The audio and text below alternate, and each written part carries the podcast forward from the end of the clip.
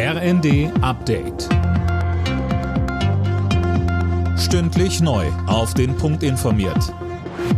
Ich bin Imme Kasten. Guten Abend. Deutschland wird erstmal weiter keine Kampf- und Schützenpanzer in die Ukraine liefern. Die Union konnte sich mit einem Antrag auf die Lieferung solcher Waffen nicht durchsetzen. André Glatzel, in der Debatte im Bundestag ging es ja heiß her, oder? Genau, denn in der Ampelkoalition gibt es keine einheitliche Linie. Verteidigungsministerin Lambrecht hat bereits vorab die Lieferung von Kampfpanzern abgelehnt. Grünen-Chef Noripur will lieber gemeinsam mit Bündnispartnern entscheiden. Und die FDP-Politikerin Strack-Zimmermann ist für Panzerlieferungen, hat aber noch Diskussionsbedarf. Kritik kam erwartungsgemäß von der Union. Durch die Kampfpanzer könnten mehr Leben in der Ukraine gerettet werden, sagte der CDU-Politiker Wadefuhl.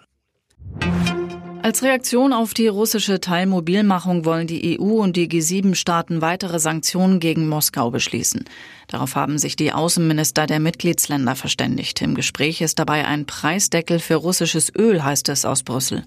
Damit könnten die Preise gesenkt werden. Davon müssten allerdings Griechenland und Zypern überzeugt werden, die russisches Öl auch in Drittländer liefern. Von Ungarns Regierungschef Orban kommt außerdem Widerstand. Er fordert, dass alle Russland-Sanktionen aufgehoben werden.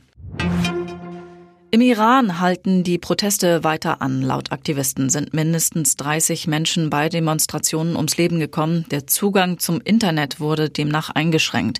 Auslöser ist der Tod der 22-jährigen Masa Amini. Sie war vergangene Woche von der Sittenpolizei festgenommen worden, mit der Begründung, sie habe ihr Kopftuch nicht richtig getragen. Sie brach unter ungeklärten Umständen auf der Polizeiwache zusammen und starb wenig später im Krankenhaus.